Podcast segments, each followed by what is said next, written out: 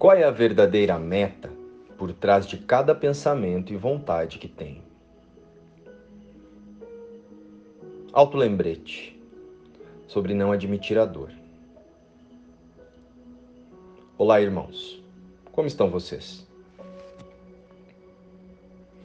O ego nos faz pensar que a felicidade ficou lá no passado, ou que está lá, em algum lugar, quando chegar um momento especial no futuro. Com isso, estamos sempre com a mente no quando eu tinha tal idade, tal emprego, tal relacionamento, eu era feliz. Ou então, quando eu conquistar tal coisa, fazer aquela viagem, conseguir aquele relacionamento, aquele emprego, então eu estarei feliz.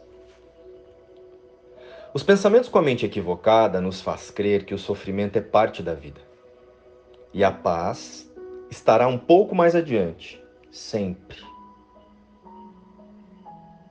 Mas a visão do Cristo sobre todas as coisas nos liberta das armadilhas do ego. O instante santo é verdadeiramente o tempo de Cristo.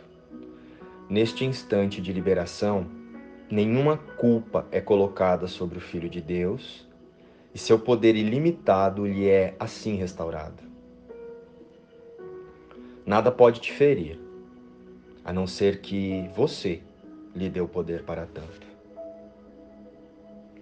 Esquecemos que a paz está sempre em perdoar o nosso autoconceito equivocado, os pensamentos, os julgamentos e as sensações de culpa, rejeição e falta que estão na nossa mente, aqui e agora. Com isso, nos libertamos do passado e do futuro. A ideia de vida no corpo nos faz pensar que estamos humanos e que um dia vamos merecer as dádivas do Espírito Santo, o Filho que Deus criou como Ele mesmo.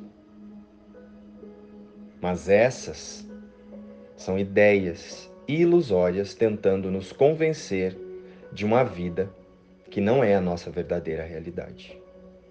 Contudo, sabemos que o que Deus cria é perfeito e imutável. Sendo assim, a nossa verdadeira identidade não foi alterada em nenhum momento.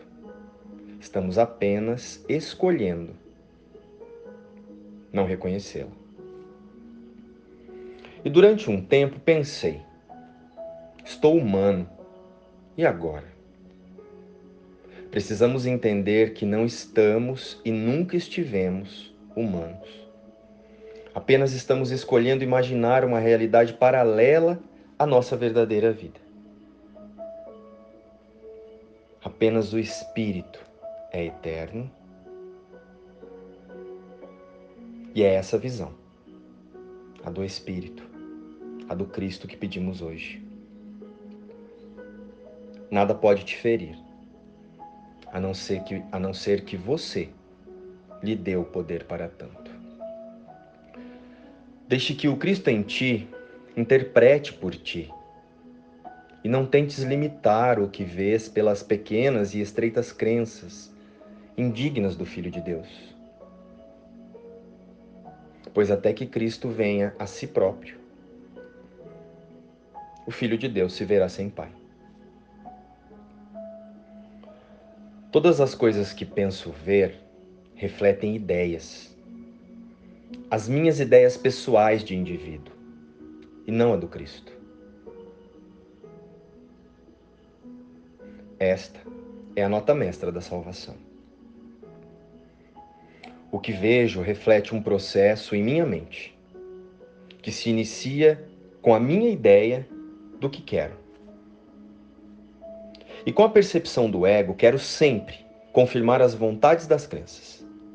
A partir daí, a mente faz uma imagem daquilo que deseja e julga valioso, e portanto busca achar.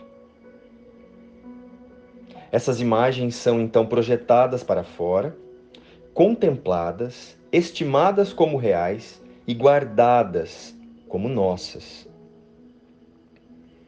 O nosso autoconceito, então, classifica essas imagens em memórias, traumas e arrependimentos. E de desejos insanos vem um mundo insano. Do julgamento vem um mundo condenado. O julgamento é um autoataque. E de pensamentos de perdão vem um mundo gentil e misericordioso para com o Filho Santo de Deus, oferecendo-lhe um lar benigno, onde ele pode descansar por um momento, antes de prosseguir viagem e ajudar os seus irmãos a andar para frente com ele, a fim de achar o caminho para o céu e para Deus. Pai Nosso, as tuas ideias refletem a verdade. E as minhas, a parte das tuas, apenas inventam sonhos.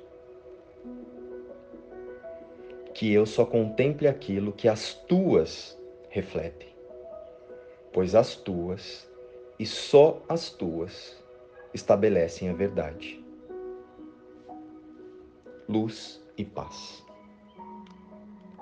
Inspiração, livro Um Curso em Milagres.